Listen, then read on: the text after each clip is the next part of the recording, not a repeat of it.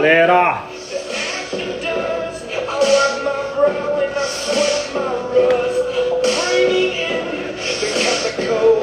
Uma excepcional noite para vocês.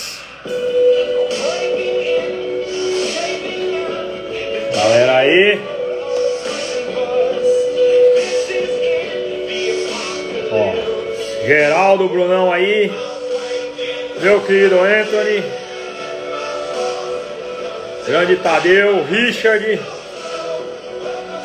Fala, meu querido Veguian, boa noite.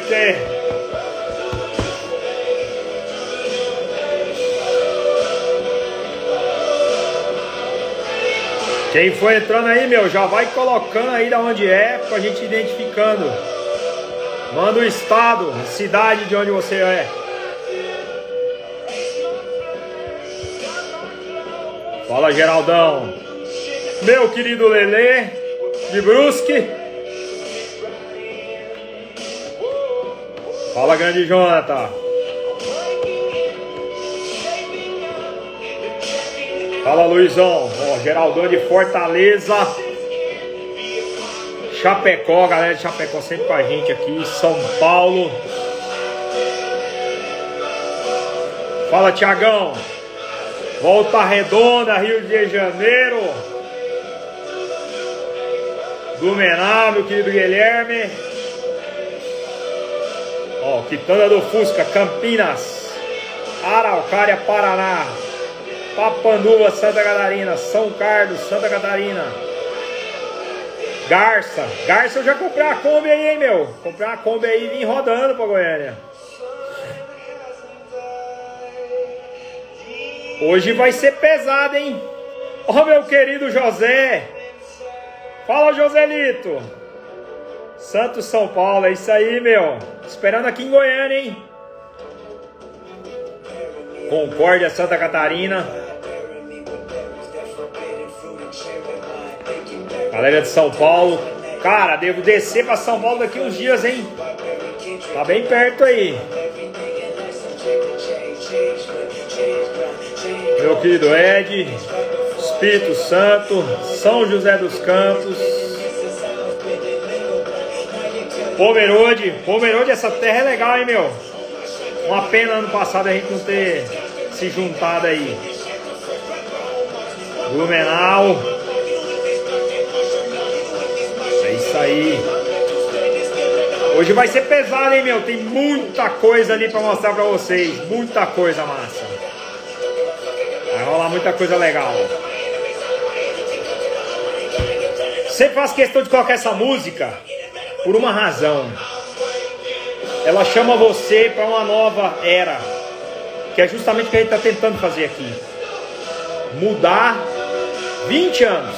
20 anos dessa cultura do Volkswagen atrasada, cheia de problema, cheia de crença. Então, esse tempo aqui que a gente passa junto é para isso. Para mudar, é para te chamar para essa nova era. Para que a gente possa viver isso juntos e mudar a mentalidade do nosso mercado, dos nossos profissionais e de você, que não aceita mais viver essa dificuldade que virou ter um carro antigo. Então, é para isso. Quero vocês junto comigo aqui, só para isso. Hoje nós vamos falar sobre câmbio, todos os modelos, tipos, relações de câmbio. Tem muita coisa massa aí, meu. Muita coisa legal que vai entrar aí. Bom, antes de tudo, não sei quem acompanhou a gente ontem. Ontem rolou um bate-papo de três horas no Clube House. E, cara, é, é uma pena, nem todos ainda, fiquem tranquilos, ainda não podem estar compartilhando, mas dentro em breve vai estar, tá, essa plataforma vai estar disponível para todo mundo. E é surreal o que essa plataforma consegue entregar. Surreal. O fato da gente interagir com vocês é, de uma maneira mais direta, todo mundo participa do assunto, isso, isso agrega demais. Então nós estamos fazendo questão de já é, participar, de já se interagir com essa nova plataforma, para que em breve todos vocês possam estar lá com a gente, que vai rolar muita coisa legal, muita coisa bacana. Então, ontem o assunto, vou passar um pouco para vocês do que rolou ontem, para quem não teve a oportunidade de assistir. Ó, meu querido Lúcio aí de BH, meu querido Jonas, uma excepcional noite para vocês, para quem vai chegando aí. Ontem nós falamos um pouco sobre restauração lá. E esse assunto às vezes parece batido, mas rolou muita coisa interessante, experiências diversas e, cara, é, é surreal como nós estamos chegando em um momento que isso tende a se tornar um problema sério para quem quer ter carros antigos. A maioria dos nossos carros bons, daquilo que o mercado oferece de melhor, daquilo que foi conservado, tem caído em coleções e dificilmente vão sair de lá. E, obviamente, nessa condição, o preço tende a subir. Então, todos aqui são prova de que hoje o que tem no mercado, é, o valor é considerável. Se você quer um carrinho melhor, você já começa a enfrentar dificuldades. Primeiro de encontrar, segundo de pagar o valor, é, um valor razoável. Então, tudo isso tem motivado as nossas iniciativas, por quê? Porque o que existe hoje acessível precisa de restauração. Não adianta. Os carros no Brasil eles passaram por muitos anos de uso intenso, de uma dificuldade assim avassaladora. Aí começam as modificações, aí começam a, a, os reparos sem qualquer tipo de propriedade e automaticamente você é, se vê obrigado a adquirir um carro nessas condições. E aí você precisa de mão de obra. Você precisa de gente que possa atender essa condição para você ter esse carro. Ah, mas eu, eu gosto do carro do jeito que ele é. Eu, eu, eu para mim de qualquer jeito serve. Sinto muito em te dizer, vai chegar num ponto que se essa visão predominar, o mercado de peça não vai mais te atender. Se prepare para isso, pode se preparar. Você que não aceita o fato de querer o melhor para o seu carro, aliás, eu quero mudar um pouquinho esse ponto. É, muita gente se vê assim bloqueado, impedido de gastar às vezes com carro, porque acha absurdo, porque acha que ah, meu carro não merece. Cara, não é seu carro, é você, meu. É você, o dono dessa história. É você quem vai viver momentos com esse carro. Não tem nada a ver com o carro, não tem nada a ver com dinheiro, tem a ver com experiência. Se você não focar em trazer isso para o seu universo, em buscar realmente viver o melhor dessa experiência, de que, que adiantou você estar tá aqui nesse mundo? Se a prioridade é dinheiro, será que lá na frente você deixou de viajar, você deixou de curtir seu carro, você deixou de, de viver bons momentos por problemas? Porque dinheiro é mais importante? Esqueça a história do carro. Leve isso para a sua vida. Para tudo aquilo que você hoje tem realmente de prioridade. Tudo que a gente está aqui discutindo são momentos, formas de ter momentos, de ter experiências únicas com esses carros. Só que para isso é necessário o mínimo. Você precisa do mínimo para que esse mínimo te ofereça essas condições sem frustração, sem decepção. E hoje, se nós não nos dedicarmos a debater assuntos como esse da restauração, amanhã ou depois não vai ter profissional. Não vai ter, não vai ter o mínimo para salvar esses carros, que é o que realmente tem sobrado no mercado.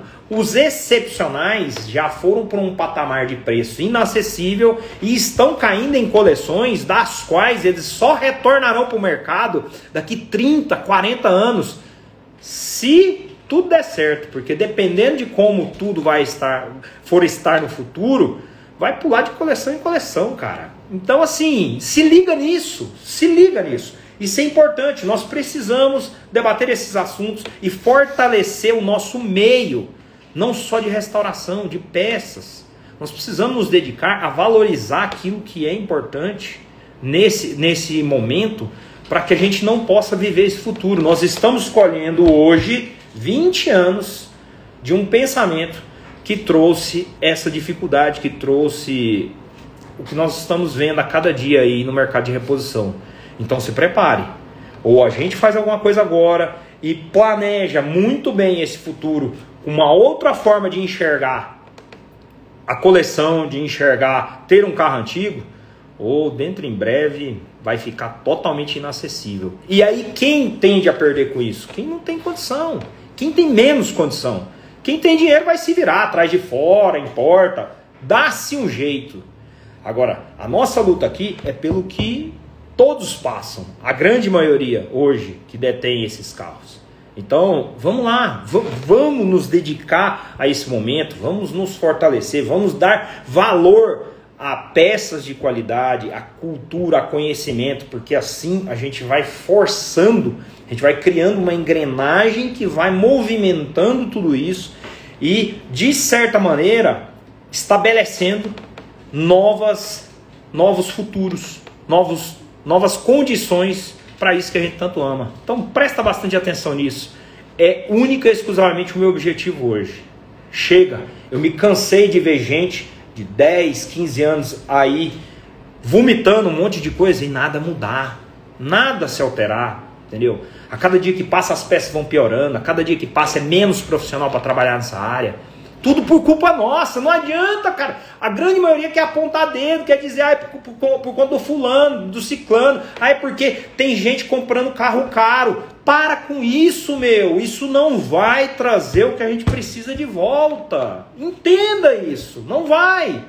Ou nós nos fortalecemos e passamos a buscar realmente aquilo que é necessário para ter condição de possuir um carro com a função principal, primordial dele, que é ser carro, ou infelizmente seremos com certeza um passado, um passado muito ruim.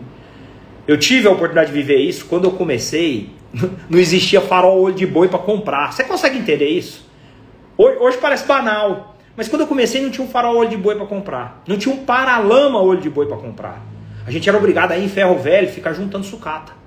Então assim, viver isso é péssimo. Por pior que seja hoje o nosso mercado, ainda se tem esses recursos. Mas a gente pode fazer muita coisa para melhorar mais ainda. Então, vamos nessa.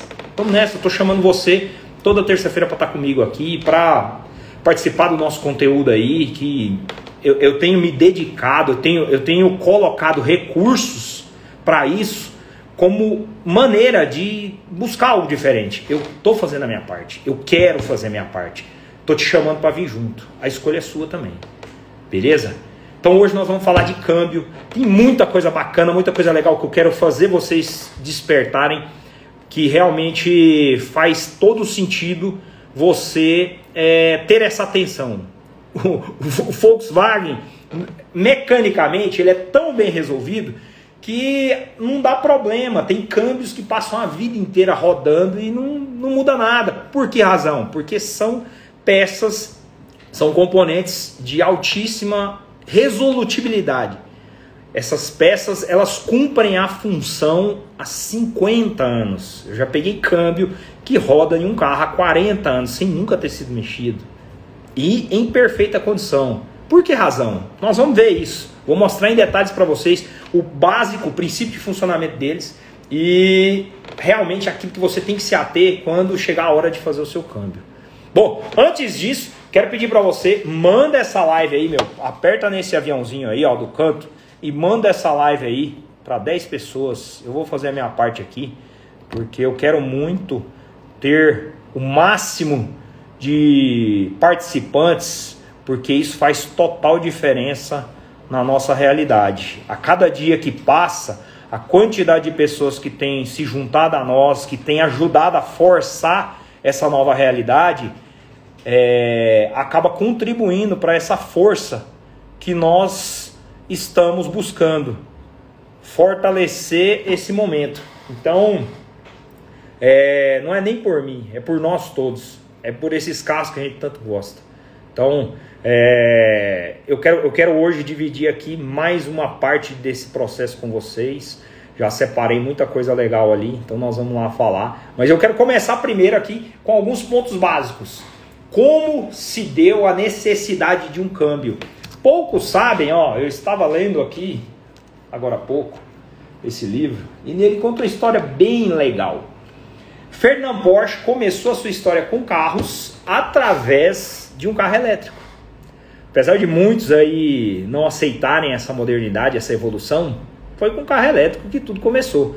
Ele, ele instalou motores, ele instalou motores, é, um motor em cada roda e usou o motor a combustão para alimentar um gerador. Sabe o gerador lá do seu Fusca, aquele que gera energia? Ele colocou o motor a combustão para alimentar o gerador e o, e o gerador alimentar baterias que alimentavam as rodas, que alimentavam os motores elétricos em cada roda. Então, nesse momento, o carro não tinha necessidade de câmbio. O câmbio era algo que não se fazia necessário, uma vez que você tinha comandos nas rodas.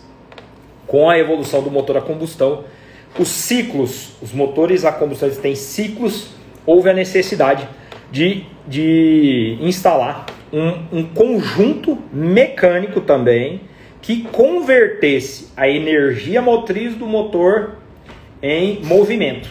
Então, qual a função do câmbio? Função do câmbio é converter energia motriz em movimento. O movimento das rodas. Para isso, foi determinado, foi instituído sequências de relação. Essa sequência de relação, ela determina as faixas de velocidade que o carro atinge. Por que razão? Porque o motor, tecnicamente, o motor sozinho, ele não tem capacidade para movimentar o carro. Não sei se vocês já pararam para observar isso. O motor girando, ele, ele, ele, ele gera uma energia, mas sem a conversão, sem o conjunto de relação para multiplicar essa, essa, esse movimento, ele não tem condições de movimentar o carro. Então, o câmbio foi construído com esse objetivo. E muito se evoluiu, nós vamos ver. Vou mostrar para vocês. Fica aí que vocês vão ver. Eu vou mostrar para vocês um câmbio seco.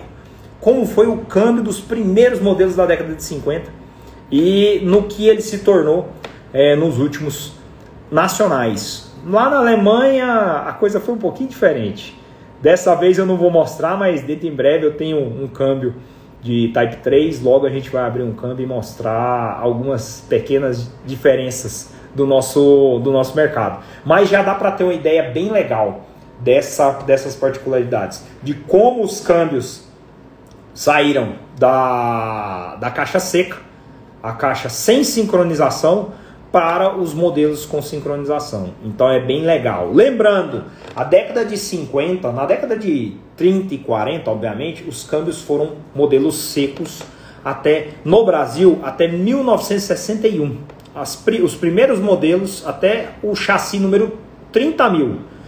Todos os modelos eram câmbios secos, só que com dif diferenças. Nós tivemos secos totalmente é, sem sincronização, depois tivemos parcialmente sincronizados e depois totalmente sincronizados. Então, os, os modelos secos eles vieram dessa, desse período, nessas condições, e depois houveram mudanças, e aí são N mudanças. Vou mostrar particularidades dessa evolução para que vocês entendam o motivo disso ter realmente chegado aonde chegou e aquilo que você precisa se ater hoje durante o seu processo de restauração do seu câmbio.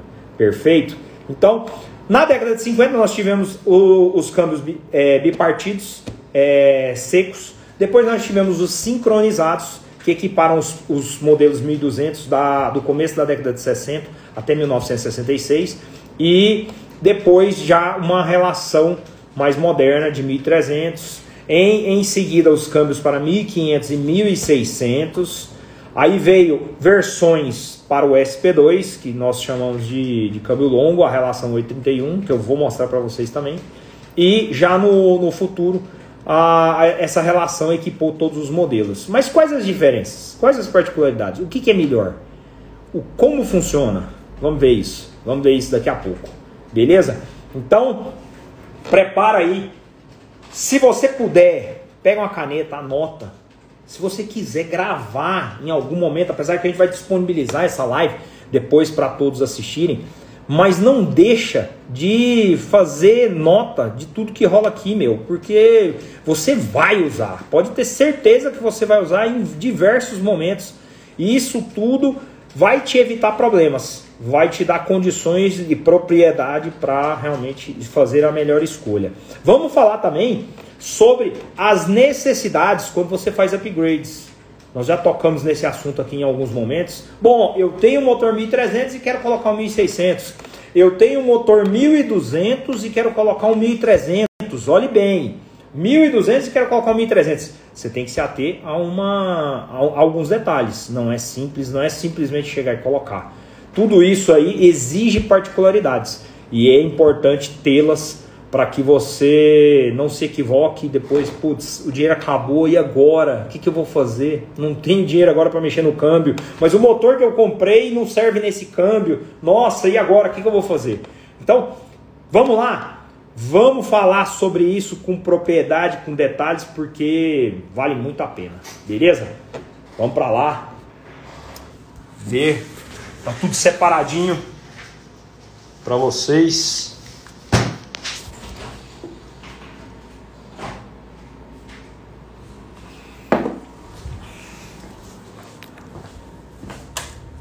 Vai ficar escuro aqui, mas nós já voltamos.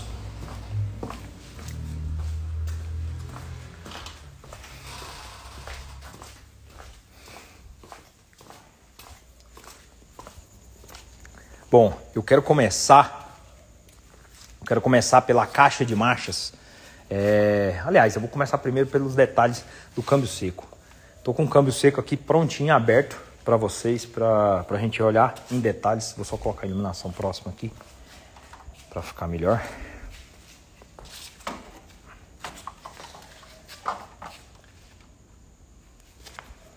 Vou ver se eu consigo travar aqui o, o telefone para eu poder explicar.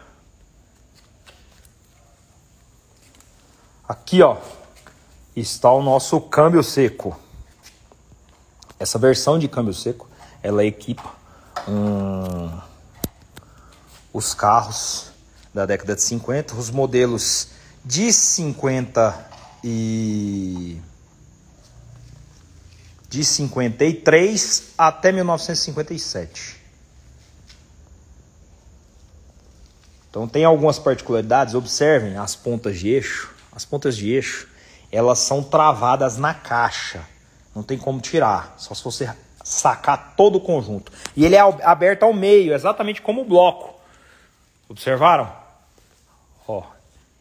E a, a, a, capa dele é dividida. Essa é a, é a segunda parte do câmbio seco. Ele se encaixa exatamente como o bloco e é parafusado como a carcaça. Então, o garfo, ele é preso só de um lado. Deixa eu ver se eu consigo mostrar aqui. Ó. O garfo é preso só de um lado. A parte a parte da coroa. Aqui nós temos a coroa e o pinhão. O pinhão é uma peça, eu vou mostrar ela avulsa ali para vocês terem uma ideia. Ele é uma peça cuja coroa gira, ele ele conduz todo o movimento em função das engrenagens. Eu vou girar ele aqui para que vocês possam ver o que, que é esse conjunto movimentando, ó.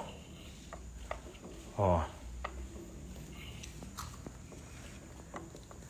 Aqui eu já tô com uma com um casal. Ele está desengatado, totalmente desengatado. E ele gira por quê? Porque ele é um câmbio seco. Ele tem, ele é sincronizado parcialmente. A primeira dele é totalmente seca. O que, o que a gente chama de primeira seca? Vou mostrar essa diferença para vocês. Estão observando aqui esses dentes? Observem, observem como eles são retos, como eles são dentes retos e esses aqui ó, são helicoidais, eles são, eles são é, eles estão dispostos, os dentes estão dispostos em um ângulo de aproximadamente aí 30 graus. E aqui não, ele é reto, ele fica na posição 180. Então, esse, essa parte é a parte sem sincronismo.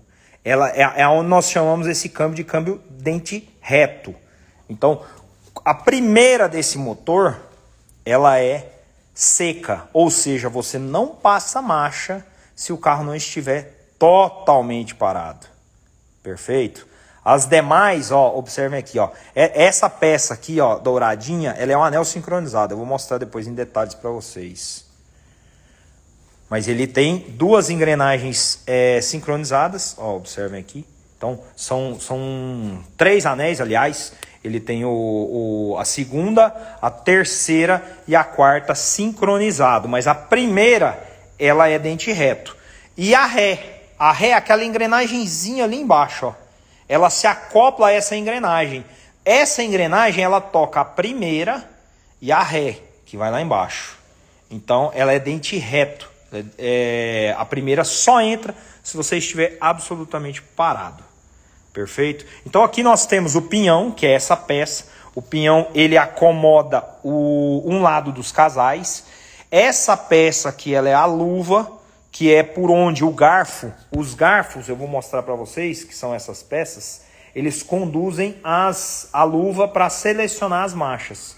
Então, quando o motor está girando, Aqui, ó, aqui é o eixo piloto. Quando o motor está girando, essa peça está acoplada dentro dele. Então ele vai girar e fazer isso aqui com as rodas. Estão observando as pontas de eixo se movimentando, ó? Ó a ponta de eixo se movimentando. Então, quando o motor gira essa, esse eixo, ele transmite a, o movimento desse conjunto para esse conjunto. Aqui eu seleciono como essa transmissão vai ser. Se eu coloco na primeira, ela vai ser curta. Então ele vai transmitir com, com menos. É... Fala, meu querido Marco Botelho. E aí, meu? Ele vai transmitir com, com, com mais velocidade, com mais força para a coroa. Então você girou aqui o pinhão o motor, se eu tiver com a primeira engrenada, ele vai tocar mais rápido as rodas, com mais força. Aí eu seleciono a segunda, a terceira, a quarta. Cada uma dessas, dessas engrenagens, elas vão mudando a maneira como essa força, como, como, como a força que o motor gira, transmite para as rodas. Perfeito? Então a maneira como o câmbio funciona é exatamente assim. O câmbio, ele trabalha com o motor girando um eixo e a, a sequência de engrenagens em cima desse eixo obedece uma relação de multiplicação com o eixo que transmite para as rodas. Então é assim que opera, através dos garfos, que são essas, e, e, esses, essas hastes. Essas hastes elas são selecionadas lá pela sua alavanca de câmbio. Quando você movimenta a alavanca de câmbio de um lado para o outro, o garfo está andando aqui dentro. Ó. Então aqui você tem um garfo para selecionar primeira e segunda, outro garfo para selecionar é, terceira e quarta e o outro para selecionar a ré. A cada momento que você gira a alavanca, você atinge, é, você atinge posições diferentes dentro de, dessas hastes. E essas posições vão selecionar relações de transmissão. Por isso se chama transmissão, porque quando o motor gira aqui, eu seleciono a velocidade que eu quero com que as rodas transmitam. Perfeito? Então essa é a caixa mais básica que nós temos, é o começo de tudo, é o câmbio sincronizado. Através dessa caixa, nós partimos para a evolução do, dos demais modelos. Observem como eu mostrei esse modelo, e aqui a segunda metade dele, aqui nós temos uma caixa de 1200 essa foi a primeira evolução. Observem como muda. Esteticamente, ela já não é dividida mais, ela já tem essas tampas, ela já tem tampas é, laterais, são duas tampas laterais, e todo o conjunto de marchas vai nessa última tampa. Vem cá, vou mostrar para vocês aqui como funciona. Lúcio, segura para mim aqui, fazendo um favor. Pode trazer o. Aqui, ó. Eu fiz questão de montar um conjunto é, de engrenagens já moderno para mostrar em detalhes. Observem como funciona toda a sequência. Eu, eu vou primeiro exemplificar. O que, que nós temos aqui? Isso aqui é um conjunto de marchas já das caixas 1200, que é muito similar aos modelos mais novos. E aqui nós temos toda aquela relação. Observa um peão. Ó, esse é o pinhão que compõe todo o conjunto de engrenagens da metade é, da transmissão. E aqui nessa parte superior nós temos os demais casais, onde eles. É, esse ponto aqui, ó, eu coloquei essa haste aqui, isso aqui é uma ferramenta nossa para ajuste de câmbio. Essa haste faz o papel do motor. Então eu vou mostrar para vocês como essa haste funciona. Aqui, ó, no, no caso do câmbio seco, lá no câmbio seco, esse eixo ele é inteiriço. Vou mostrar também, está separado ali, vou mostrar para vocês depois. Mas aqui nessa caixa, quando você gira, quando o motor está girando, essa peça está girando aqui junto com o conjunto. Vou mostrar como funciona. O que, que acontece quando você pisa na embreagem? Presta atenção. Pode filmar de Carlos.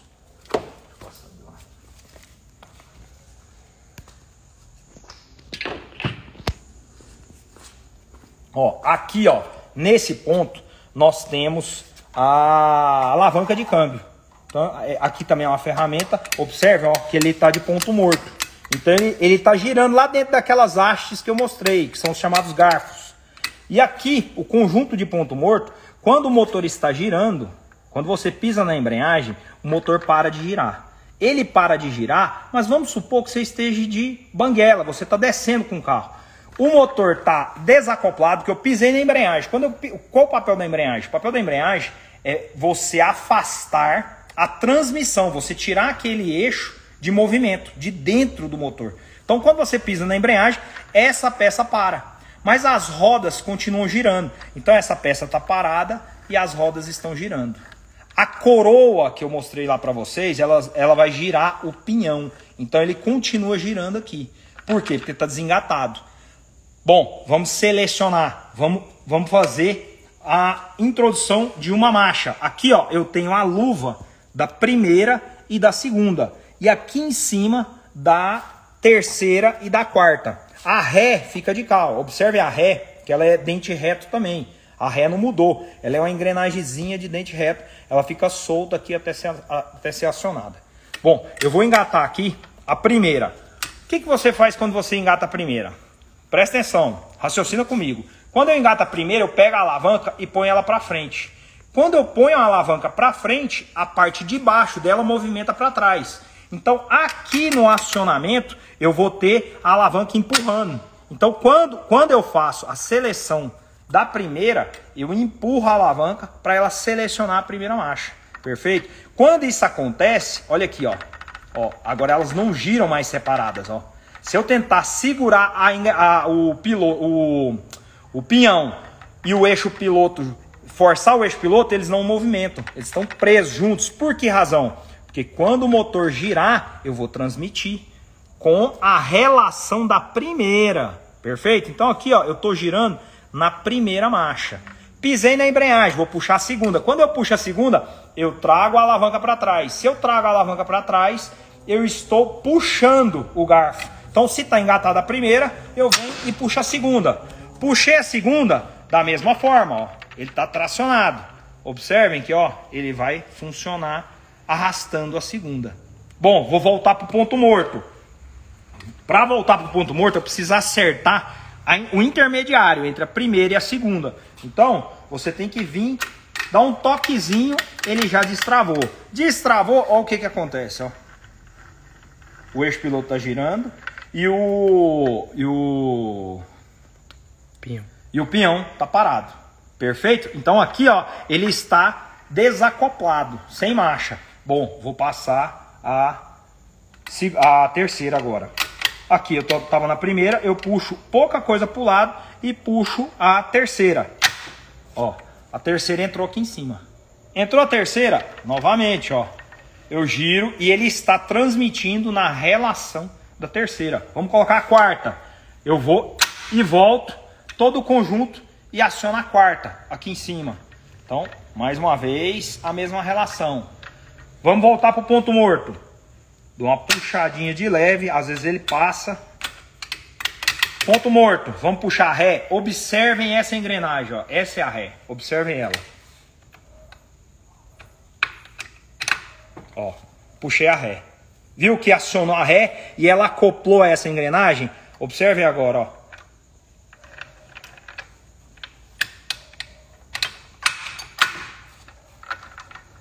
Aqui, ó, se eu girar, ele tá com a ré engatada. Perfeito?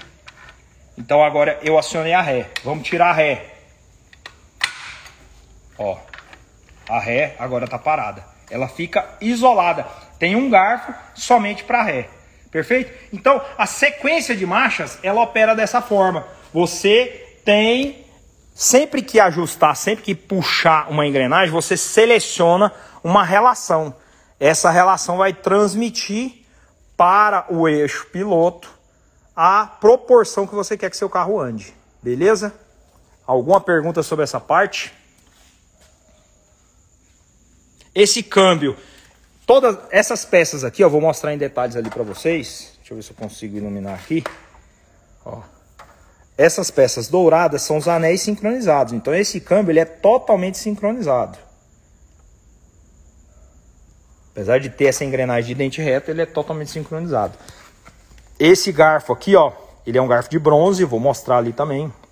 O garfo da terceira e quarta também é de bronze. E lá dentro eu tenho de metal o anel sincronizado. Perfeito? Então, vou mostrar agora em detalhes é, essa, essas peças. Luz, coloca a luz aqui, mas deixa eu ligar. Segura para mim aqui, que eu vou ligar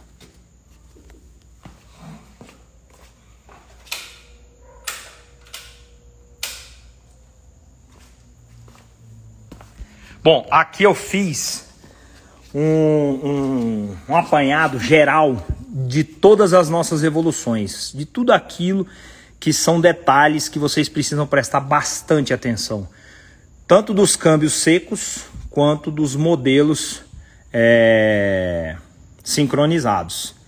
E vou mostrar alguns desastres que a gente acaba pegando aqui, que infelizmente eu vou te contar. É inevitável. Bom, vou começar pelas caixas satélites. As caixas satélites, elas são exatamente a parte que vai a coroa. Aqui, ó. Deixa eu mostrar aqui em separado primeiro a coroa, para a gente poder mostrar. A coroa, ela é essa parte da engrenagem e aqui é o pinhão. Esse casal aqui é um casal de câmbio seco. Observem, eu coloquei eles lado a lado para vocês verem os tamanhos, as diferenças. Esse aqui é um modelo é, menor, esse já é o 835, a primeira evolução para o 1200, e esse o 833. E aqui algumas das nossas raridades, um conjunto 8310 na caixa original Volkswagen. Ó, a coroa tá aqui ainda no isopor. Esse casal aqui, ele é exatamente o conjunto que saiu no SP2 e também nos últimos modelos Itamares e Fusca década de 80 motores 1600. Perfeito? Então, essa relação, ela obedece sempre esse conjunto. Esse conjunto é o conjunto principal. Quando você quer alongar o seu câmbio, você precisa trabalhar esses conjuntos, as relações. O câmbio seco, você não consegue fazer modificações nele, ele obedece é, conjuntos que não existem opcionais. Já os modelos sincronizados, aí nós saímos de 835, 833 e 831. Qualquer um desses três são intercambiáveis. Quando utilizá-los? Nós vamos falar sobre isso também. Mas eu quero tratar sobre a coroa para vocês entenderem como funciona aqui, ó, as caixas satélites. Essa caixa satélite, ela é a caixa satélite do, do sistema de homocinética. Ela já é totalmente diferente. Os câmbios mais modernos utilizam essa caixa. Então a coroa é diferente, tudo é diferente. Para você utilizar a caixa satélite, o sistema de homocinética, você precisa de um outro tipo de câmbio. Aqui nós já temos o um modelo convencional para Fusca, que, que recebe aquelas coroas, como eu mostrei. E aqui a caixa satélite do câmbio seco. Olha, olha só como ela é diferente. Ela desmonta. Lembra que eu falei que a, as pontas ficam presas aqui dentro? Então a, as primeiras caixas satélites, elas eram assim, ó. Elas eram desmontáveis. Você desacopla uma da outra. Aqui, ó, ela é inteiriça. Ó, ela é uma peça só, essa peça não desmonta. Já os modelos secos, ela é bipartida também. Ela é um, um conjunto diferente. Perfeito? Bom, quem quiser mandar quem quiser mandar pergunta, fica à vontade, que a gente vai discutir, eu vou colocar as perguntas aqui, mas mandem as perguntas aqui na caixinha de perguntas para a gente mostrar para todo mundo. Perfeito? Mais um ponto. Quando eu, quando eu tratei, quando, quando nós estávamos lá na bancada, esse é o eixo piloto. Observem o eixo piloto. Esse eixo piloto ele é bipartido, ó, ele é enroscado aqui, ó. Ele tem uma rosca onde você une as duas peças. Essa peça vai dentro do motor e essa daqui é aonde vai a sequência, a segunda sequência de engrenagens para fazer a transmissão. Então vou soltar ela aqui para vocês verem, ó. Ela é dividida em duas partes. A forma que a Volkswagen encontrou de mudar a caixa, aquela, a, aquela sequência que eu mostrei para vocês, onde nós temos uma caixa é, bipartida e uma outra que já é fechada, foi justamente com a mudança dessa peça. Porque o modelo é, bipartido, ele segue esse eixo piloto que é longo, ele é comprido, por isso que a caixa precisava ser é, bipartida, por, por, por essa necessidade. Então, essa condição, ela com a evolução, a Volkswagen bipartiu o eixo piloto. Então, esse foi um ponto de mudança nessa, nessa evolução. Aqui, ó, vou mostrar um, um pinhão. Observem como esse pinhão está em péssimas condições. Ele já, já perdeu parte dos dentes, ele já foi danificado. Infelizmente, por, por descuido, se trata de um peão de caixa seca. Então, para carros que não possuem sistema para carros de, de, de caixa seca, esse pinhão é a versão dele. E um detalhe, até me chamaram a atenção aí, vou mostrar um detalhe aqui importante também que eu já havia esquecido. Todo conjunto de coroa e peão, ele possui aqui, ó, uma numeração. Estão observando, ó, 3C168. Essa é a numeração do pinhão. Aí você vem aqui na, na coroa, essa coroa tá há muitos anos aqui, eu nunca tirei ela. Deixa eu ver se eu consigo o verniz já colou ela aqui. Vou segurar aí, acho que vai. Segura aí que eu tento tirar. Na coroa, nós temos aqui a mesma numeração. Deixa eu mostrar para vocês aqui. Apesar que o verniz está bem forte. Deixa eu ver se eu consigo identificar aqui.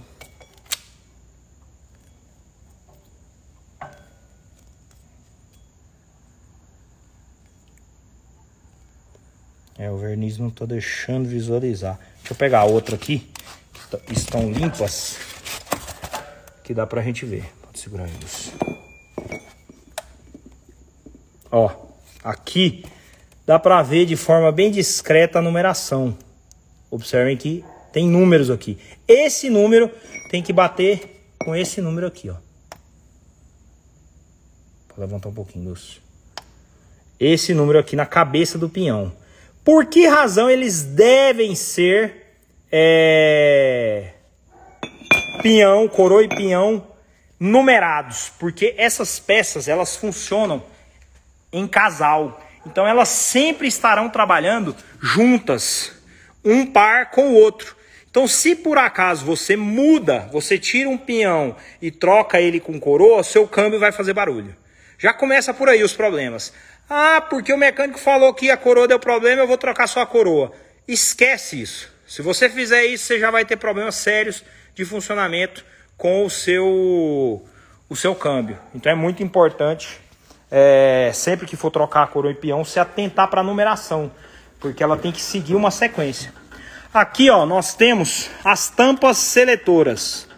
As tampas seletoras são onde vão os garfos e esses garfos eles determinam é, a função é, eles determinam a função de engate de marchas. Então esse esse sistema aqui é da Kombi moderna. Observem a posição. Vou tentar mostrar para vocês. Por que, que eu, eu selecionei eles aqui? Observem a posição da haste aonde a haste vai. Observe a posição na tampa. Essa daqui é mais em cima. Essa é mais no meio. Essa é um pouco para a direita. E essas duas aqui, uma mais em cima central e uma mais baixa. Esse modelo é dos modelos split window, caixa seca. Esse modelo dos ovais. Esse modelo do Fusca essa daqui da Kombi, observe, ó, pela numeração, ó, 113 é Fusca. A, a, a caixa de Kombi, 112, 211 é Kombi. E aqui 211 Kombi também. Porém, essa mais moderna, essa corujinha, Fusca e os dois de Fusca e Kombi é, com a mesma na mesma versão. Beleza? Então, nós temos essas diferenças. E os garfos também. A cabeça dos garfos, elas mudam. Esse garfo, ele é reto, com a cabeça larga. Esse garfo, ele é... Vou pegar aqui, ó. Olha lá, ele é deslocado. Não, ele, ele não é reto e a cabeça é menor. Esse aqui é reto, cabeça menor. E esse aqui, ele é angulado, ó. Observe como ele é angulado, ele não é reto e a cabeça mais arredondada. Então, são versões diferentes também. O que são os anéis sincronizados? Os anéis sincronizados são essas peças aqui, ó. Qual a função delas? A função delas é frenar a engrenagem quando você está passando marcha. Então o motor está girando, o câmbio também está girando. Quando você resolve frear o motor, o anel sincronizado, que é essa peça, ó, ó vou soltar ela aqui para vocês verem.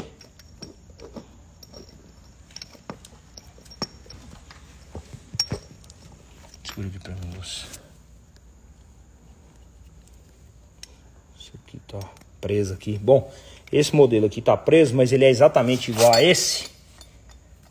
Ele frena a engrenagem, ele desce aqui na engrenagem e segura ela. A função dele é exatamente essa daqui, ó, de frenar. Quando ele segura a engrenagem, eu venho com a luva e trabalho em cima. Essa luva aqui, ó, ela vai deslocar a engrenagem em cima dela. Nesse ponto aqui, a engrenagem desloca de um lado para o outro. Olha o que, que acontece quando você faz uma montagem errada. Consegue observar? Essa peça fundiu. Ó. Nesse ponto aqui, o material deformou. Feito isso, acabou, meu. Você pode trocar essa peça, ela não tem reparo. É uma peça sem solução. Correto? Aqui nós temos os casais de engrenagens. Esses casais, nós temos a primeira e segunda, terceira e quarta, aliás, primeira e segunda, o conjunto da quarta dente grosso e o conjunto da quarta dente fino. Qual a diferença? A quarta dente grosso ela equipou todos os Volkswagens até 1900 e 84, até 1984. De 84 para frente, eles mudaram a relação quando colocaram o câmbio, o, a relação 831 e colocaram dente fino.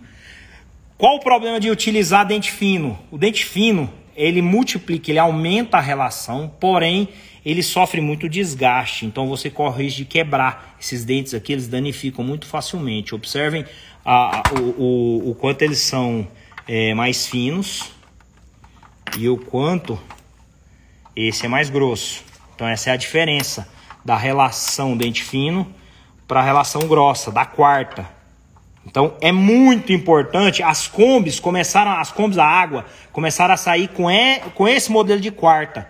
Começou a quebrar uma atrás da outra. O que, que a Volkswagen fez? Voltou com a quarta dente grosso. Fica um pouco mais curto, mas é mais resistente. Então é muito importante ter cuidado com essas relações. Aqui, ó, vou mostrar um outro ponto também. Essa engrenagem ela já foi fresada. O que é fresar a engrenagem? Observem esse espaço entre os dentes. Os dentes eles vão afinando, eles vão ficando triangulares, ó. Todos eles estão triangulares. Então, com o passar do tempo, essa essa forma deles ficarem triangular é, vai o a, corre o risco das engrenagens escaparem. Então, você engata uma marcha e ela escapa. Quando a marcha começa a escapar, é porque esses dentes eles já não mais é, conseguem segurar uma engrenagem na outra. Então você precisa fresar. E essa, essa engrenagem aqui ela já foi fresada. Ó. Observe essas marcas, tá vendo essas marquinhas entre os dentes? Ó? Vou pegar uma engrenagem que não foi fresada. Essa daqui não foi fresada, ó. não tem marca. Essa que já foi fresada, ela tem marca.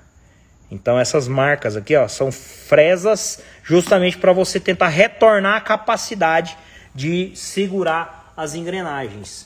Então isso é uma propriedade também, é, é um dos processos que a gente faz durante a restauração do câmbio. Vou mostrar para vocês aqui também como funciona o sistema de redução da corujinha. Ó, aqui nós temos um casal de reduções. Aqui, ó, eu tenho a ponta de eixo, onde vai a roda. A roda encaixa aqui. E aqui eu tenho o, o braço que transmite, sai lá do câmbio, ele gira essa engrenagem e essa engrenagem gira a roda. Por que razão a corujinha tem isso? Bom, esse sistema ele já saiu nos carros militares. O Kubelwagen, o Schwinwagen já possuía esse sistema. Por que razão? Para que a cada giro do motor a gente pudesse girar a roda com mais força. E no caso da Kombi, que é um carro pesado, que carrega muita carga, de alguma maneira você fazer essa multiplicação permite que a quantidade de carga não afete o, o desenvolvimento do carro.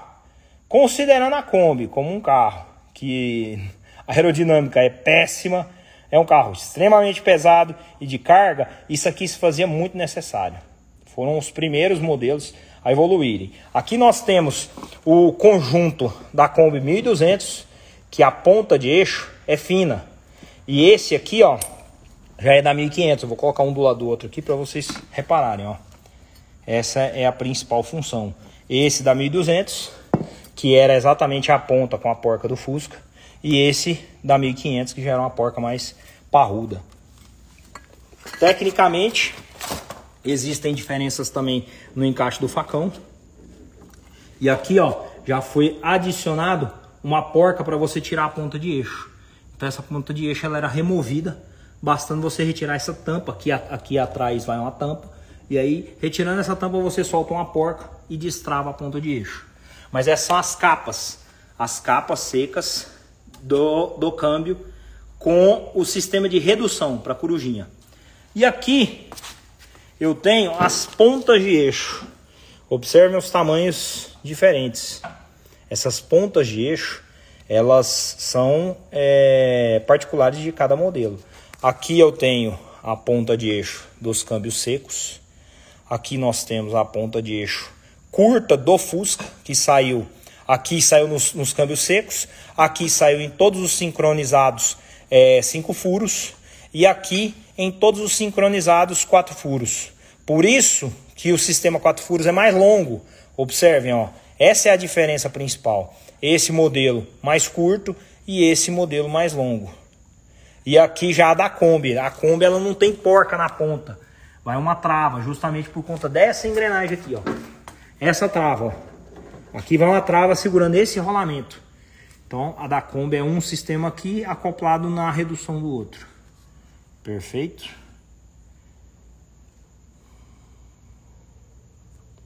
Ó, pergunta do Gia aqui. Para gabaritar essa engrenagem, existe alguma ferramenta ou é feita ao olho? Existe ferramentas. As engrenagens nós usamos calibres.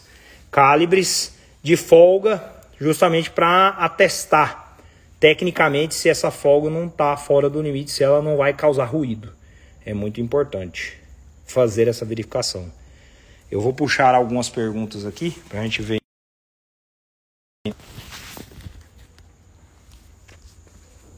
Quem quiser fazer mais perguntas ou tiver mais alguma dúvida em relação a essas partes, que eu vou mostrar daqui a pouco mais algumas variedades aqui.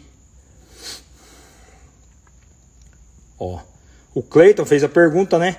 Qual a diferença da quarta antiga para a quarta, quarta moderna? Que foi exatamente o que nós relatamos aqui em relação aos casais.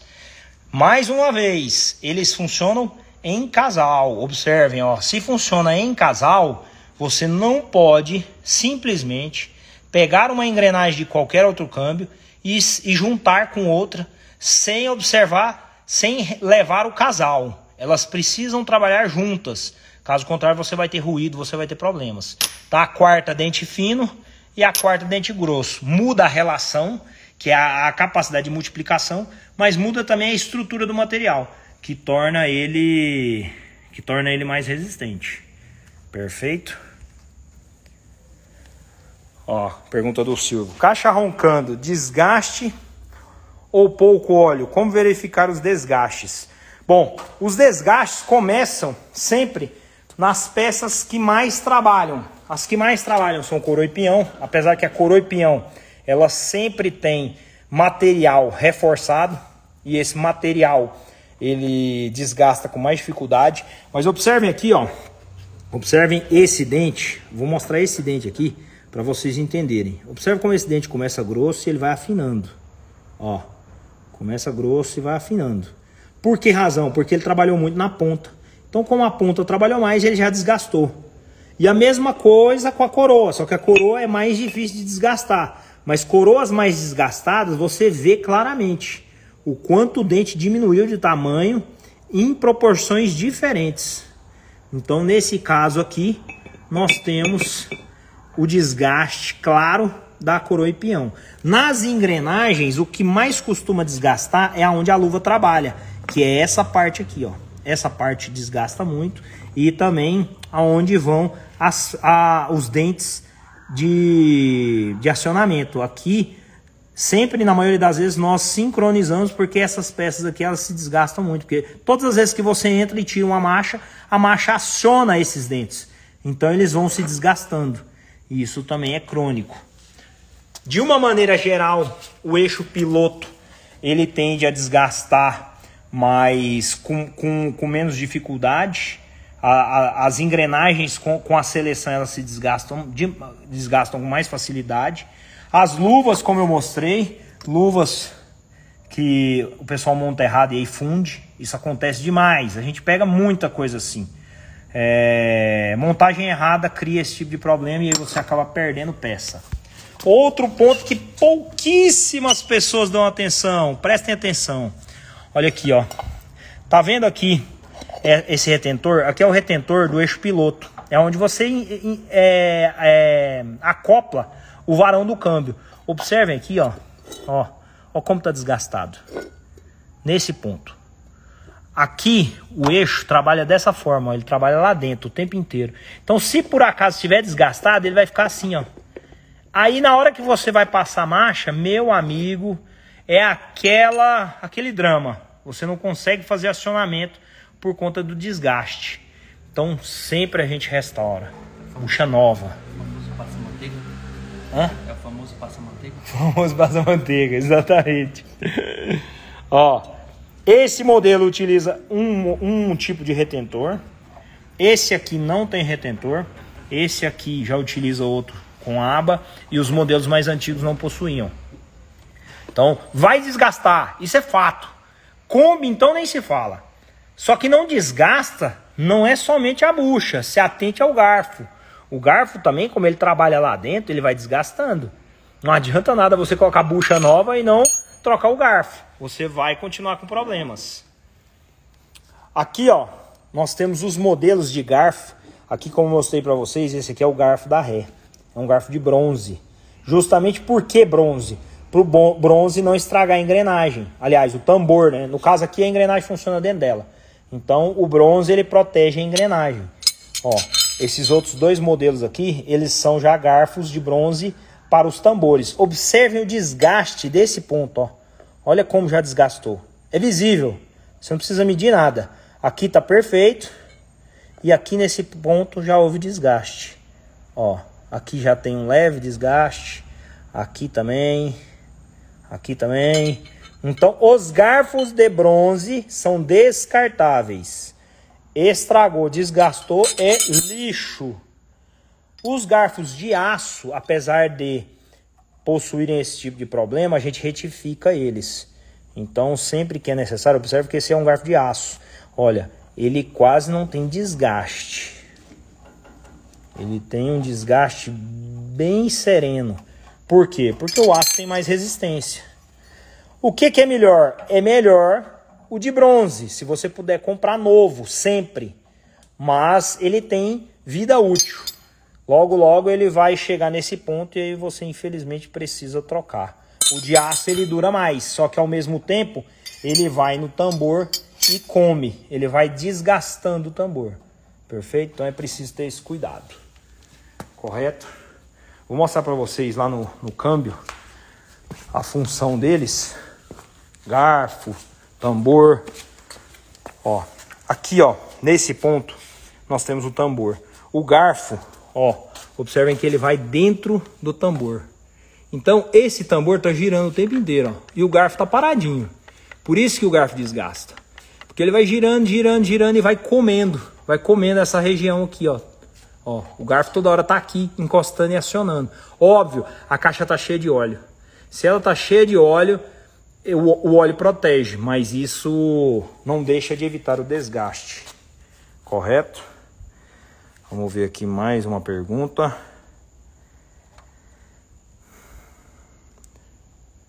O que você acha sobre o coxinho da caixa de marchas rígido? Cara, isso é utilizado para arrancada. Arrancada não pode haver torque, não pode haver movimento. Se a caixa de marcha sofre movimento devido a um calço de câmbio flexível, ela quebra. Então, isso popularizou muito lá fora. Você pode usar? Pode, só que você vai receber muito impacto da transmissão na carroceria. Você vai sentir isso. O calço é de borracha para ele eliminar ruído e movimento, impacto da, da estrutura. Então, nesse ponto, se você não se incomodar, tudo bem. Mas é utilizado, muito utilizado mais para carros de pista arrancada, que não pode haver vibração, senão a caixa quebra. Ó, meu querido Salsicha fez uma pergunta aqui. Existe outra forma de alongar o sistema do câmbio além da troca da coroa em peão? A única maneira de você alongar, assim, de forma, de forma bem limitada, é trocando a quarta. Como eu disse, coloca dente fino. Só que eu não recomendo. A quarta dente fino dá para você utilizar ela em carros de passeio, em, em, em carros leves, Fusca. Carros mais pesados, evite. Use a quarta dente grosso, que é mais tranquilo. Beleza? Consigo colocar uma relação 831 em uma caixa 833 sem refazer furações? Consegue, desde que essa relação 831 seja a do Fusca e a sua caixa também. Se você estiver utilizando, por exemplo, um Gol BX, o Gol BX ele muda a coroa e peão, não a relação, o tamanho. Então você não vai conseguir colocar é, sem refurar. Agora tem um detalhe: as caixas mais antigas, 833, a furação é diferente, os parafusos são diferentes. Então você não vai conseguir refurar. O que, que eu te recomendo? Compre a caixa correta. Não refure. Não refure em hipótese nenhuma a coroa e não refure a caixa. Compre uma caixa satélite correta. É o que eu recomendo. Você fazer intervenções na caixa pode te causar problemas futuros. Se essa caixa for furada e os, e os furos não ficarem é, posicionados existe um posicionamento quando a coroa é encaixada. Os parafusos centram ela na caixa. Então, se você apenas refurar, mas não colocar centrado, a sua coroa vai desgastar muito rápido. Ela vai comer porque ela vai girar de forma desigual. Então, não recomendo. Faça a troca que é mais seguro. Perfeito. Ó, mais uma pergunta aqui. Comprei um Fusca 1600 com 831 com a quarta reduzida. Funciona, mas faz muito ruído. Tem solução? Cara, é, eu vou voltar lá para a sala, finalizando aqui, eu vou voltar lá para a sala e quero falar especificamente sobre o que deve ser feito quando você vai fazer a sua caixa de câmbio. Eu mostrei para vocês pontualmente detalhes particulares de tudo o que a gente o que a gente observa quando vai abrir uma caixa. Agora, o que, que eu devo fazer? O, que é importante quando eu resolvo realmente refazer uma caixa de marchas? É, vamos discutir isso agora. São pontos que eu vou deixar bem claro para vocês, então anotem isso, porque nesse processo é muito importante ter esses cuidados. Pra, pense comigo, uma caixa de marcha dessas durou é, 40 anos, 30 anos, se ela for bem feita, se realmente for gasto o necessário, cara, dificilmente você vai rodar nesse carro o que ele rodou até hoje. Então a probabilidade é que dure até você morrer, sem nem ter que fazer nada. Basta ter atenção com esses detalhes, com esses cuidados que eu vou que eu vou esclarecer para vocês aqui, beleza? Vamos voltar, vou lá para dentro, que a gente vai relatar tudo isso aí. Goiânia quase nem sempre é muito quente, só derrete, então não reparem no suor.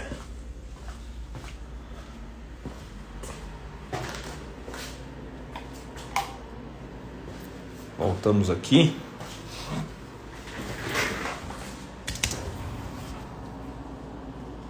Deixa eu ver aqui mais algumas perguntinhas.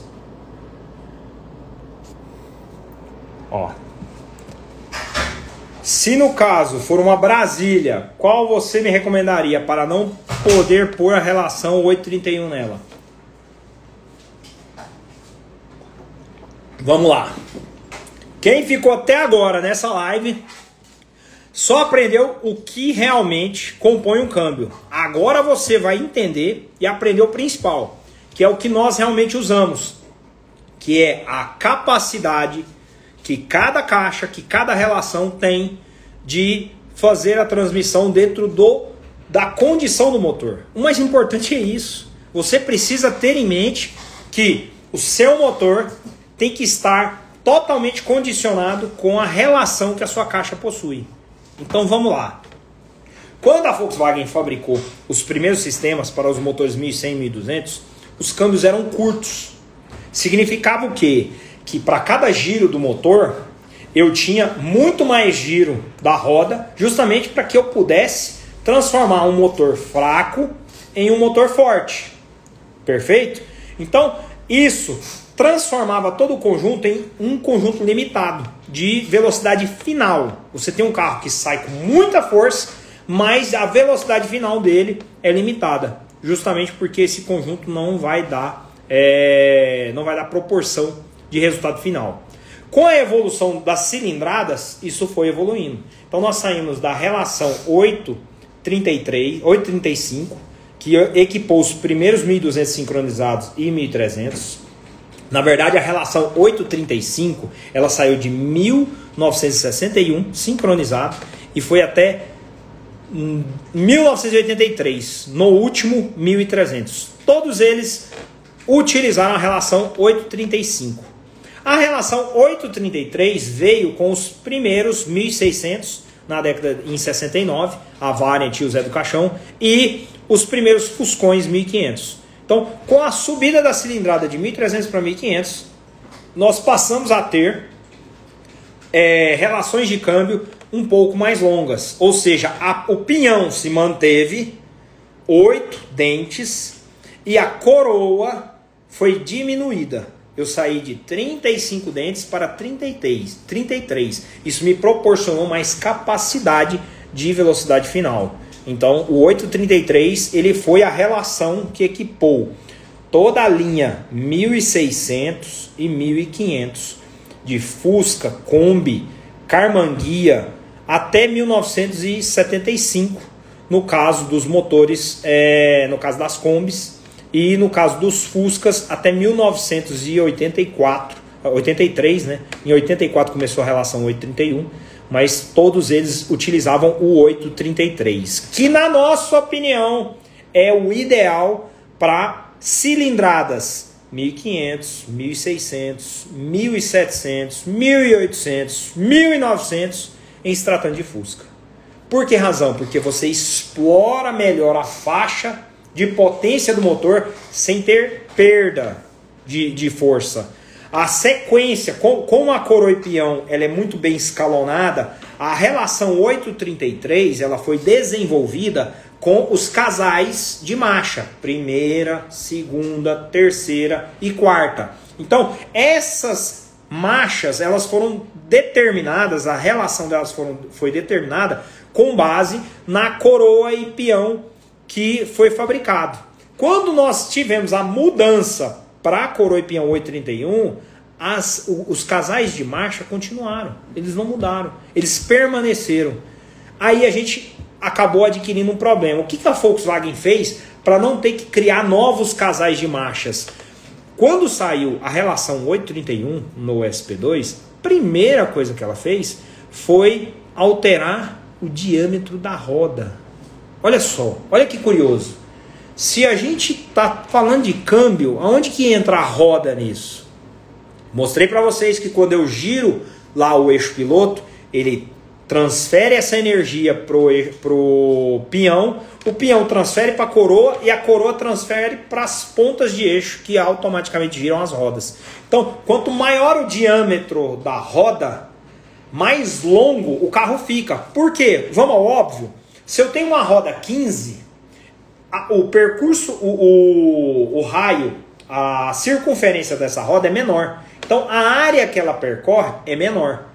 Então, tecnicamente, eu estou com uma relação longa com rodas pequenas. Então, eu encurto o percurso quando eu coloco a roda pequena. Quando eu coloco a roda grande, a roda, a roda com uma tala maior, com um diâmetro maior, eu passo o meu carro para 16, 17. O que, que eu vou fazer com o câmbio? Se eu estou aumentando o diâmetro da roda, eu estou alongando o câmbio a, a, o, o, o círculo percorrido por uma roda de 17 polegadas é muito maior do que uma de 14. Então a Volkswagen, para evitar o problema da mudança da coroa e peão para 831, ela foi lá e diminuiu a roda. Ela pegou o SP2 e lançou ele com uma roda 14. Justamente para quê? Diminuir o diâmetro e evitar um problema clássico da relação 831 você vem de terceira, o carro está estourando o giro. Ele tá, o motor está é, jogando toda a energia dele. Quando você puxa a quarta, o motor morre. O motor sofre aquela queda de, de potência. Se você tiver na subida, pior ainda, isso fica claro. Quem tiver esse tipo de, de carro aí, pode ter certeza que vai que vai relembrar nesse momento do que eu estou te dizendo. Você pega uma subida, você vem de terceira espetando a marcha assim, o motor estourando giro. Se você puxar uma quarta, você não sobe. O carro fica aquele carro frouxo, lerdo, morto. Então é muito importante, nessa circunstância, você manter a 833. Por quê? Porque a quarta vai ficar cheia. Você não vai ter que reduzir para a terceira. Você vem de terceira e empurra a quarta, o carro ainda continua em desenvolvimento, com força. É isso que importa. Essa é a nossa visão desse nível de relação. Agora, eu passei o meu motor para 2.0, 2.2, 2.3 e eu tenho um Fusca. Qual a diferença? Quando você tem um Fusca, a capacidade do câmbio de transmitir é, ela, ela, está ligada ao peso, à aerodinâmica. Então o Fusca, o peso aerodinâmica dele é bem menor. Então dessa maneira você vai conseguir usar o 831 com mais propriedade. O carro é leve. Agora, não adianta colocar, por exemplo, numa Variant, que é mais pesado, no, no, numa Kombi, que é mais pesado, a relação 831. Ah, mas eu uso, é muito bom. Isso é uma particularidade que você aceita. Não é o fato de você aceitar que realmente dá propriedade para essa relação seu que o que o carro precisa. Considerando o peso desses carros, você tem a relação 831 muito longa. Aí você precisa de muito motor. Você precisa repor essa condição através de cilindrada, jogar energia mesmo em cima do câmbio para que ele, quando você espetar a quarta, ele engula esse buraco. Ele dê um salto e não fique perdendo energia a ponto de você ter que ir lá e puxar uma terceira e segurar o giro do motor e ficar aquela, aquela briga no câmbio. Você está só desgastando o seu motor e o câmbio. Então não funciona. Perfeito? Mais uma pergunta aqui. Meu querido Daniel, potência ideal do motor para usar 831. Cara, na minha opinião, eu fiz a Variant e não coloquei 831, eu mantive 833. Eu viajo de quarta a 120, a 140. Eu posso manter regimes de velocidade mais alto sem ter que passar marcha. É um conforto extraordinário na estrada. O carro é mais pesado, o carro é maior o câmbio é um pouco, é, a relação é mais curta, mas você tem um motor com força que empurra essa quarta subindo e descendo. Então você não tem que ficar pisando na embreagem, troca marcha, pisa na embreagem, troca marcha. Eu não gosto, isso é uma particularidade minha. Eu não gosto. Prefiro ter um câmbio que mantenha a força desse motor em qualquer relação do que ter que ficar brigando com ele por energia. Então, na minha opinião, eu fui de 833 no caso da Variant. Eu iria de 831 se esse 2200 estivesse num Fusca. Aí sem sombra de dúvida. Para mim hoje passou de, de 1900 cilindradas, pode enfiar um, um 831 lá que o motor vai comer com farinha esse esse intervalo da terceira para a quarta. E aí você não sofre. Beleza? Ó. Pergunta aqui do. As caixas de câmbio do 1200 pode ser usado no motor 1600? Ó, mais um ponto importante. Não pode. Por que razão? A caixa do motor 1200, a, a, o acoplamento ali onde recebe o motor, a posição dos furos é igual. O, o, o posicionamento é igual. Porém, o volante do motor 1200, o volante do motor 1200, ele é menor. Então a caixa é menor. Quando você vem com o motor 1600, o volante é maior. Aí esse volante não entra, ele não encaixa ali. Então você não pode colocar motores 1500, 1300, 1600 nas caixas de 1200. Com uma exceção. Apenas um motor entrou nessas caixas, diferente do 1200. O 1300 de 1967. Por que razão? Porque em 1967 a Volkswagen é, se deu ao luxo né, de criar o Tigrão, que era o Fusca 1300 6 volts. E como ele é, ainda era 6 volts, a Volkswagen manteve a caixa de câmbio do 1200 e o volante do 1200 no motor 1300. Foi o único motor que entrou na caixa de câmbio do 1200. Depois disso, é, eles realmente tiveram que alterar a caixa e aí veio a versão de 1300 para frente. O volante do como disse o nosso querido Fred, o volante do 1300, é, do 1200, utilizado no 1300 de 1967 é muito raro. O volante e o virabrequim, que os pinos também são é, menores, mais estreitos, então não funciona legal. Pergunta do nosso Igor: qual a faixa ideal de ponto de ignição de um 1600 original? Eu vou falar sobre isso daqui a pouco, assim que a gente finalizar o assunto aqui. Vou deixar essa pergunta aí, que a gente já trata sobre isso. Galera, mais alguma pergunta aí em relação a essas questões? É... Pontos importantes, vamos lá, pontos importantes. Eu decidi fazer meu câmbio. O que, que eu devo fazer? Presta atenção, presta atenção. Câmbio é uma peça que você não pode ficar reparando defeito. Esquece isso. Esquece. Abandona essa ideia. O seu câmbio ele funcionou até hoje com propriedade, porque ele realmente é muito bem projetado. As peças que estão lá dentro, elas rodaram uma infinidade de quilômetros. Entenda bem, o câmbio ele gira seu motor estando girando ou não. Estando girando ou não. Ele está girando o tempo inteiro. Basta as rodas estarem em movimento. A hora que você é, pisa na embreagem e tira a alavanca de marchas, a única coisa que não está girando é o, o conjunto do pinhão que transmite para as rodas. Isso se o carro estiver parado, parado no sinal. Se ele estiver parado, mesmo assim, de ponto morto, o, o motor está girando o conjunto do eixo piloto. Então ele está girando. Então todos esses conjuntos eles são imersos em óleo e são é, apoiados por rolamentos. A primeira coisa que você vai fazer quando você for fazer o seu câmbio é trocar tudo. Todos os rolamentos. Tem rolamento que, ah, esse rolamento ainda tá bom, esse rolamento isso. Entenda uma coisa. Você sabe quando é que você vai abrir esse câmbio de novo? Você sabe quando é que ele vai dar problema? Você sabe quanto que aquilo rodou? Se você não sabe nada disso, cara, vai lá e compra tudo novo. Compra todos os rolamentos novos. Ah, mas é muito caro.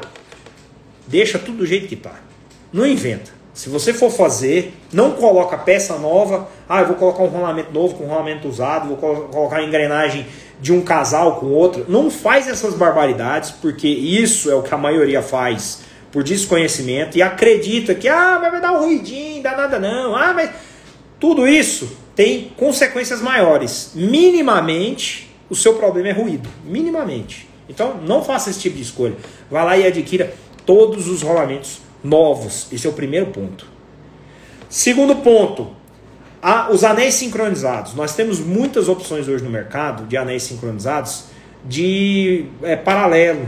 de assim, ah, é reposição, é o que, é o que tem, é o que dá, procure, pague mais caro por anéis sincronizados de originais, de primeira linha. Quem quiser, nós temos aqui à disposição os conjuntos, os casais. Sempre que possível, a gente coloca à disposição à venda, porque realmente faz muita diferença. O anel sincronizado original ele tem uma precisão de travar a engrenagem, segurar ela, para que você, quando puxar a marcha, entre sem nenhum tipo de ruído, sem, sem raspar justamente porque ele tem eficiência, ele é um, uma, uma, peça com propriedade. Então você não vai perder nada em colocar anéis sincronizados de qualidade. A primeira coisa que acontece quando um câmbio começa a falhar o anel sincronizado é as marchas entrarem raspando. Por que, que elas entram raspando? Porque a função do anel sincronizado é frear a engrenagem para você entrar com a marcha. Então, se ele não consegue frear a engrenagem, a hora que você puxa a marcha ainda está girando. Então, ele vai raspando e vai comendo as engrenagens até você, o dia que abrir, perder uma engrenagem.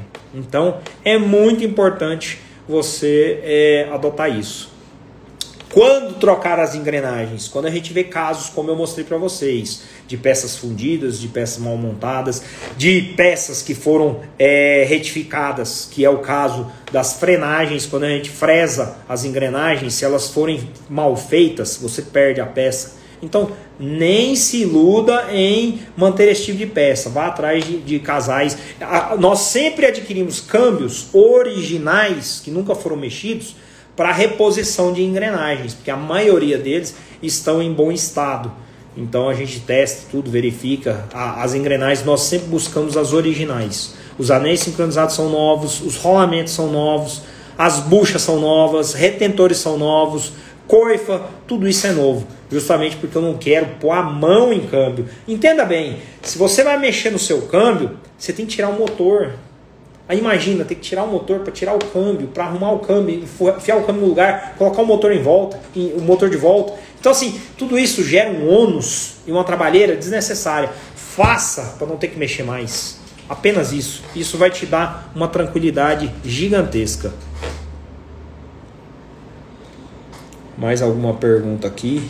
Eu vou pegar, eu vou, eu vou pegar a, a, a caixa satélite para mostrar um detalhe para vocês. Luz, traz para minha caixa satélite, que são aquelas redondinhas que estão em pé lá, aquela que eu tirei assim, ela desmontou. Vou mostrar um detalhe na caixa satélite que é muito importante vocês se aterem sempre que forem fazer, refazer um câmbio. A grande maioria se equivoca, não presta atenção nisso. E aí depois que está tudo montado, o cara um dia vai subir uma rampa, ele vai subir um lugar que a roda fica no ar, você acelera o carro, ele, ele gira em falso e pula fora o conjunto de transmissão. E aí, meu amigo, tem que abrir tudo de novo. Então vou mostrar um ponto crucial na caixa satélite para vocês terem ideia de como é importante ter esse cuidado. Isso. Só vai ter que ser a outra, ficar do meio. Ela? É. Outra. Isso foi resolvido. Aqui, ó. Essa caixa, que é a caixa para homocinética, ela não possui a trava. Vou mostrar para vocês que trava é essa. Aqui é encaixe. Lá dentro tem uma fresa. Não sei se vocês vão conseguir ver. Olha lá, ó. tem uma fresa. Essa fresa, ela encaixa, então você não corre risco é, de escapar, porque ela vai encaixada lá dentro. Esse é o sistema para homocinética, diferente para o Fusca. Vou mostrar a caixa. Isso. Aqui, ó. Essa é a caixa do Fusca. Como é feito o travamento das pontas? O travamento das pontas ele é feito através desse canal aqui, ó. Tá vendo esse canal aqui, ó? Bem aqui, ó, tem um canal. Aqui tem um, um, um corte e aí tem um canal que circula por toda a caixa. Bem nesse canal aqui vai uma trava dos dois lados, ó, dos dois lados. Essa trava, ela é uma trava elástica, ela entra com pressão e com o passar do tempo ela desgasta esse canal. A grande maioria, quando vai mexer no câmbio e tal, vai refazer, simplesmente corre sem olhar nada e remonta. Quando você remonta sem olhar esse canal, se a trava estiver folgada, na primeira força realmente que você fizer com o câmbio, essa trava vai saltar. Ela sai daqui de dentro e pula. Quando ela sai daqui de dentro e pula, ele desacopla a transmissão você vai ficar parado no meio do nada sem ter o que fazer. Não tem o que fazer. só abrindo para refazer esse, para cuidar desse problema. Então é muito importante nesse canal ter esse cuidado, porque sempre que ele tiver desgastado é sinal de que você pode ter problemas. Essa trava ela tem que entrar justa, ela entra sob muita pressão e aí quando, quando você encaixa ela, ela fica firme no lugar, sem se deslocar. Se ela se deslocar aqui por alguma razão, você corre o risco de desacoplar. Então aí você passa a ter um problema, correto? Então, em relação à a, a caixa de a caixa satélite, esse é um ponto muito importante. Aquela pergunta que o pessoal fez sobre os furos, estão vendo esses furos aqui? A coroa, ela é parafusada do lado de cá, ela entra por aqui e ela vai parafusada. Aqui, ó, vão parafusos. Esses parafusos, eles centram dentro desse furo aqui, eles têm um guia para centrar, porque a coroa aqui, ó, a coroa tem que ficar exatamente no centro dessa peça. Se ela ficar um pouquinho de lado, essa peça vai girar e aí ela vai desgastar de forma desigual. Pode jogar no lixo depois. Então, evite sempre essa questão de ah, eu vou refurar, ah, eu vou isso. Não, não. Esquece essa, essa, esse ponto, vai atrás da caixa correta e monta ela. Fala, meu querido Marcelão. E aí, meu? Ó, pergunta do. Aqui, ó. Galera já mandou mais uma penca de pergunta pra gente aqui. Já falei sobre o coxinho de PU. É verdade que pôr na banguela estraga o câmbio? Cara, tecnicamente não existe uma relação de desgaste por você colocar na banguela. O que estraga com certeza é o motor. Você jogou na banguela, o seu motor vai parar de girar e aí tecnicamente a temperatura sobe, porque o fluxo de óleo e a, e a rotação da ventoinha de ventilação estão inteiramente interligado com a rotação. Então, se você botou de ponto morto, a rotação cai. Rotação caiu, a ventilação vai diminuir, a, o fluxo de óleo vai diminuir e a temperatura do carro ela não desaparece. O carro está pegando fogo. Então, você botou de marcha lenta, de, de ponto morto, a temperatura vai subir e todos esses fatores aí vão atrapalhar o funcionamento. Então, não recomendo, em hipótese nenhuma, usar banguela para motor a ar para Volkswagen.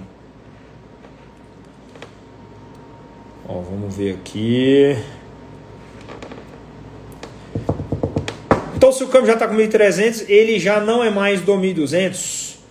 Tecnicamente, sim. Você tem que verificar se não colocar o volante lá. Eu acho difícil, mas basta você verificar. Se você verificar lá, você vai ver que já foi substituída a caixa, com certeza.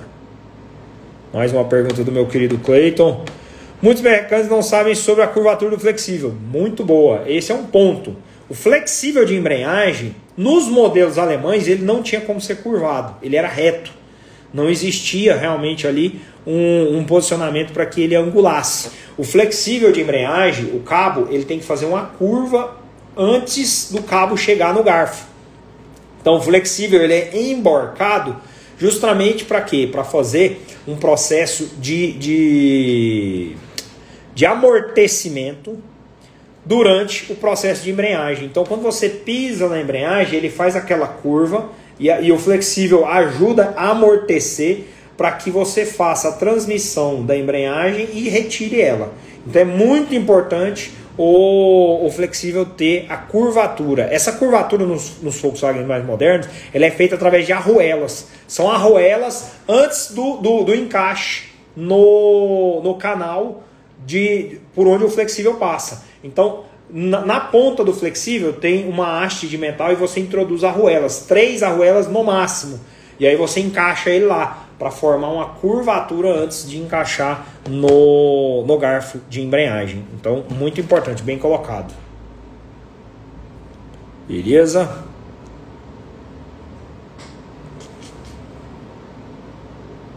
Bom, mais uma pergunta aqui. Meu, meu 61 pede no manual óleo não hipoide por conta dos anéis de bronze. O que você recomenda? Hoje nós utilizamos o SAI 90, que é a linha de óleos para câmbio Volkswagen, independente da marca, porque realmente a viscosidade do 90 ela é altíssima. Então você não tem propriedades significativas que possam alterar o, é, essas questões. No passado, isso era importante porque era muito difícil é, esse, é, é, é, esses recursos de óleo. Então, hoje, isso é diferente. Ó, oh, meu querido Bernardo aí, bateu um papo legal ontem com a gente no Clubhouse. Vamos marcar mais essa semana aí. Logo, logo avisa a galera que nós vamos estar por lá.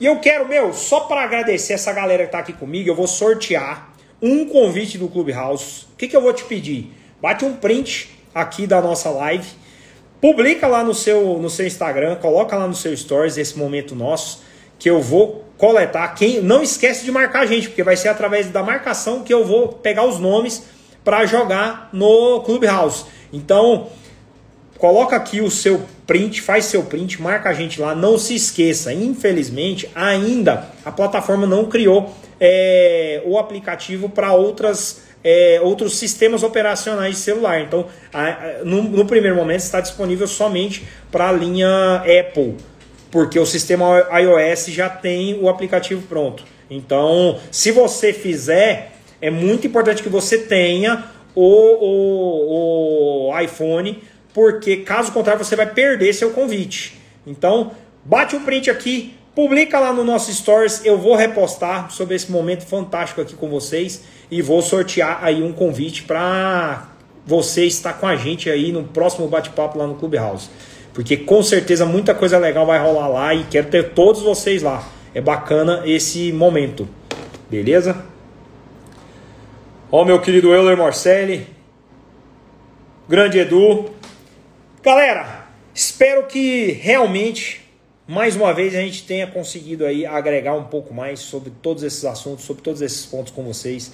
É, é muito importante ter esse, essas dimensões relacionadas a, a marchas, ao sistema de marchas, às engrenagens, porque isso soma com muita propriedade sempre que você tiver qualquer tipo de problema. Não se esqueça Todos esses detalhes que nós retratamos aqui são importantes serem observados durante um processo que você vá retrabalhar o seu câmbio. Então não deixa de observar isso e de tratar isso com propriedade. Beleza? Fala meu querido Fábio.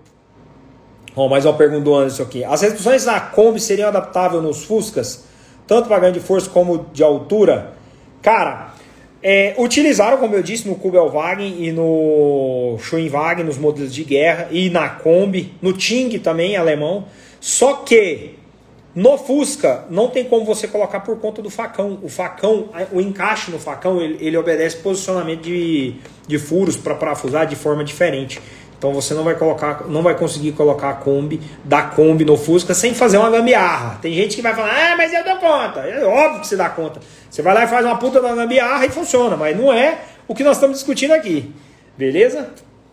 Então, mais uma vez, obrigado a todos vocês. É, é um prazer imenso estar aqui sempre.